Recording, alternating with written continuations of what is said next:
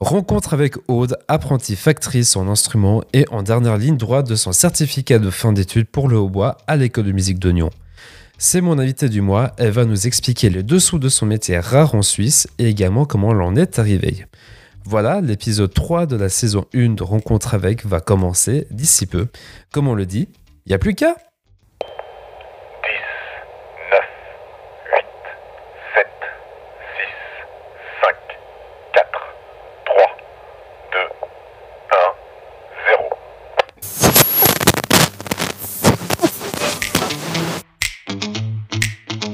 Crocol présente Rencontre avec, un podcast qui part à la rencontre de personnes de différents horizons, qu'ils soient bénévoles, activistes, musiciens ou d'autres domaines inconnus. Tout ça car on a toutes et tous une histoire à raconter. Rencontre avec, c'est à retrouver une fois par mois sur les plateformes de streaming et sur rencontre-avec.ch.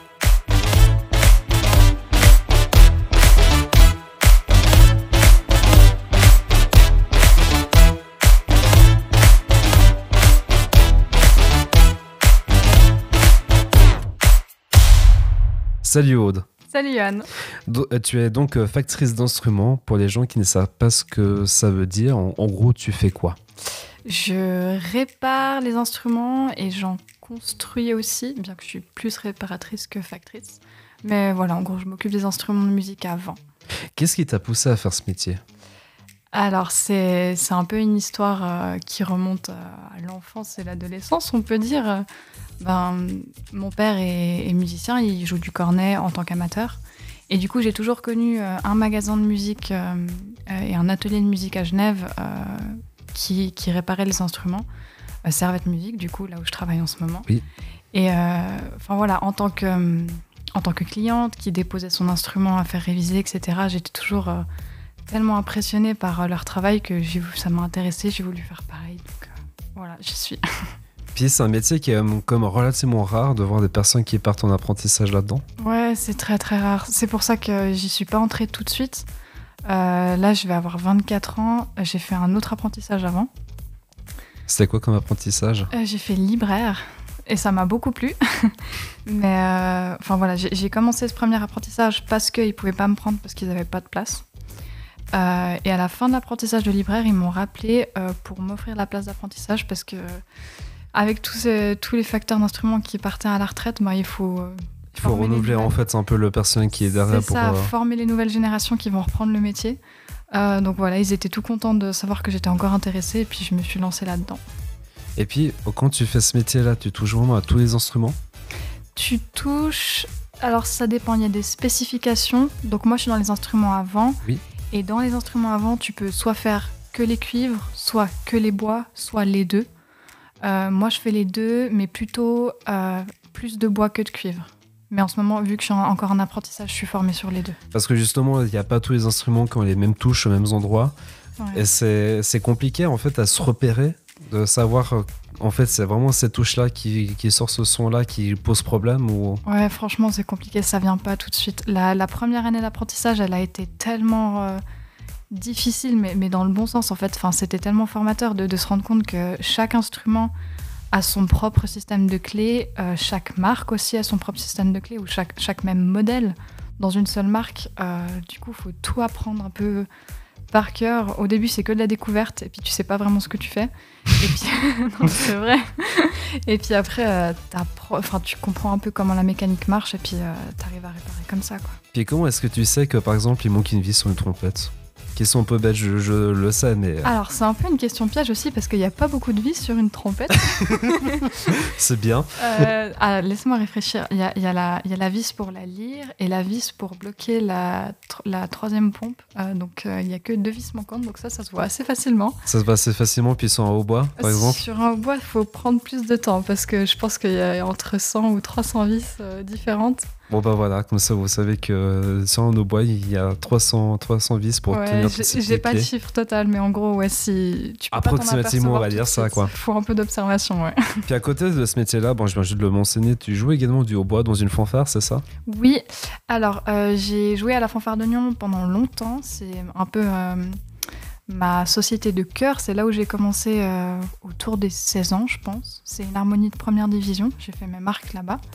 Euh, j'ai aussi joué quelques années dans un orchestre amateur à symphonique, à, à Roll. Je sais plus comment il s'appelle exactement. Mais c'est ensemble vocal et instrumental de Roll, un truc comme ça. Euh, j'ai aussi joué un an et demi à l'Orchestre des Nations à Genève. Et puis là, surtout, ma société euh, fétiche à laquelle je m'accroche et puis à laquelle je. Voilà, on peut pas tout faire en même temps quand on travaille déjà 40 heures par semaine. Donc voilà, c'est celle où je vais, j'y le plus et où je- je- j'y tiens, c'est la Lande Verte de Genève. Une harmonie euh, de catégorie excellence et je m'y plais vraiment. Et qu'est-ce qui t'a poussé à faire du hautbois Euh, ça, c'est un peu. euh, c'est un peu nul, hein, mais. J'ai commencé par la clarinette. Et euh, ça me plaisait pas trop. euh, le prof aussi était pas super cool ni très pédagogique comme gars.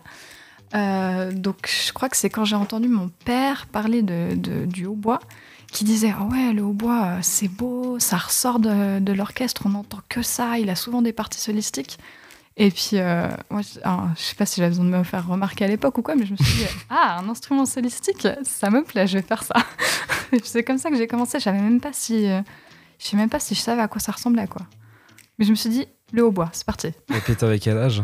J'avais, alors vu que j'ai fait deux ans de clarinette, j'avais un peu de retard. J'avais deux ans de retard sur le cursus normal à l'école de musique, donc ça doit être autour des. Il y a 7-8 ans comme ça, un truc ici, voire même un peu On plus commence plus tard, je dirais même 10 ans. 10 ans 11 ans. Puis Ouais. t'avais commencé à faire tes marques à l'é- à l'école de musique d'Oignon, c'est ça? Ouais, je crois que j'avais commencé euh, le l'orchestre des petits à la clarinette, et puis c'est là que j'ai arrêté. Et ouais, puis après j'ai continué le hautbois. Et puis là j'y suis toujours, je vais passer mon certificat l'année prochaine. Ton certificat pour, euh, pour après faire le cursus professionnel, c'est ça? Euh, Je vais pas faire le cursus professionnel. En gros, c'est juste certificat de forme d'études amateur pour me mettre un peu ce, voilà, cette marque. euh, J'y suis arrivée et je m'arrête là et je suis contente de moi en tant qu'amateur. Et puis vraiment, est-ce que euh, t'aimes bien ce côté être toute seule à faire la clarinette, pas la clarinette, mais à faire de hautbois? Est-ce que tu, tu te sens en fait que ça te plaît? Est-ce que t'as beaucoup de pression en fait quand tu, quand tu joues certains bouts ou pas? Alors ça me plaît. Bon, je suis pas toujours toute seule. hein. Des fois, on a des collègues de, de registre. Mais, mais c'est vrai que quand on est seul ou quand on a un solo, euh, tu peux compter que sur toi-même en fait. Ça, c'était compliqué à l'école de musique, par exemple, quand j'étais le seul au bois et que je jouais pas très bien et que j'avais personne sur qui compter parce que même si tu as des, un peu des parties qui ressemblent au flûte ou aux clarinettes, ben, tu comptes tes mesures, tentes tout seul. Enfin, faut prendre beaucoup de confiance en soi. J'a- J'avoue que ça m'a beaucoup aidé et ça m'a aussi rendu très bonne en lecture à vue. Euh, mais maintenant, je crois que j'apprécie. Enfin, les, les bouts solistiques, euh, c'est un petit challenge. euh, ouais, j'aime beaucoup. Bah, maintenant, on va vraiment voir si t'es vraiment confiante en toi maintenant dans les questions qui vont suivre. Merde. Alors, le but, c'est que je mets en fait un peu, on défie tous mes invités avec ce genre de questions. C'est que je vais te poser un maximum de questions. Mhm. Le but, c'est de me donner des réponses complètes sans les abréger. Je tiens à le préciser. Les. Donc, Ok. en gros, tu dis pas juste oui, juste pour gagner du temps. En gros, c'est ça. Je vois tes yeux, je sens que tu vas beaucoup me détester après. c'est des réponses, c'est enfin, c'est des questions ouvertes que je dois répondre. Des questions ouvertes que tu vas répondre. et-. Tu verras bien. Je pense qu'il n'y aura aucun piège là-dedans. Et le but, c'est vraiment de, de- que tu me donnes des réponses complètes. Comme ça, on peut mieux te connaître, mieux connaître ton caractère, mieux connaître euh, tes, euh, enfin, ta manière de vie en général, on va dire ça comme ça. Très bien. Alors, on va te mettre dans l'ambiance. C'est- C'est bien, c'est que chaque, invité me donne en fait une réaction différente quand je mets cette musique, c'est génial. Il est trop chou. Ton groupe ou artiste préféré de tous les temps? Mais c'est tellement compliqué pour, des- pour un- une question comme ça pour un musicien. Oh là là. Ça peut être aussi des, on va dire des, des- des musiciens un peu plus commerciaux entre guillemets, ça peut aussi compter si tu Mais préfères. alors, je pense que les gens qui écoutent et qui se sont fait une idée de moi avec les cinq premières minutes euh, vont se foutre de ma gueule, vraiment.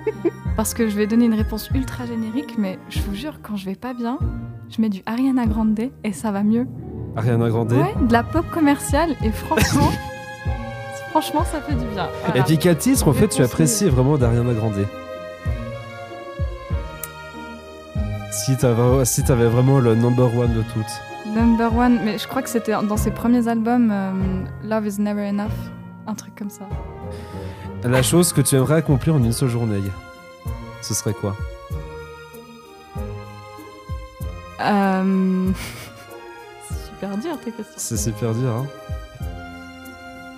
Euh, un apprentissage complet, ce serait incroyable parce que là, ça fait euh, deux apprentissages de suite. Ça, je l'ai fait en 7 ans, ça commence à être un peu long. Donc, un apprentissage en une, en une journée, ce serait incroyable. Le plus bel endroit où t'es allé? Londres. Quelle est ta plus grande qualité? Qu'est-ce que tu considères euh, comme ta plus grande qualité? Euh, je dirais. euh, ma droiture, mon honnêteté. Et ton plus grand défaut? Mon impulsivité. Pourquoi? Parce que des fois, euh, je- justement parce que je suis un peu trop honnête, je sors des trucs un peu trop cash qui peuvent faire un peu mal. Et puis, à quel point pourrais-tu vivre ce- si quelqu'un enlève ton téléphone portable pendant toute une journée Oh. euh, Alors, je pense que je pourrais y survivre, mais il me faudrait un temps d'adaptation. Et si demain matin ton patron vient te dire je te donne une semaine de congé à compter de maintenant, qu'est-ce que tu ferais Sachant que tu n'as rien du tout de prévu? je vérifierai mon compte en banque et j'essaierai de voir si je peux me payer une petite semaine tranquille euh, en Angleterre ou à Amsterdam, un petit truc chill, ouais. Voilà, c'était la fin des questions. Ça, Ça va. ça va, c'était pas trop compliqué. C'était un peu dur, mais euh, c'était court, donc ça va. Euh, si euh, les personnes qui nous écoutent veulent commencer à jouer du hautbois comme toi, Mhm. quels conseils tu pourrais leur donner? De persévérer. Franchement, le hautbois, c'est un instrument ingrat pendant très longtemps quand tu débutes. Enfin, ouais, les, les deux instruments ingrats, c'est les, les instruments à hanche double, donc le basson et le hautbois. Et franchement, moi, ça m'a pris des années avant d'avoir un joli son, avant de d'avoir du plaisir, parce que c'est aussi très très physique. hein.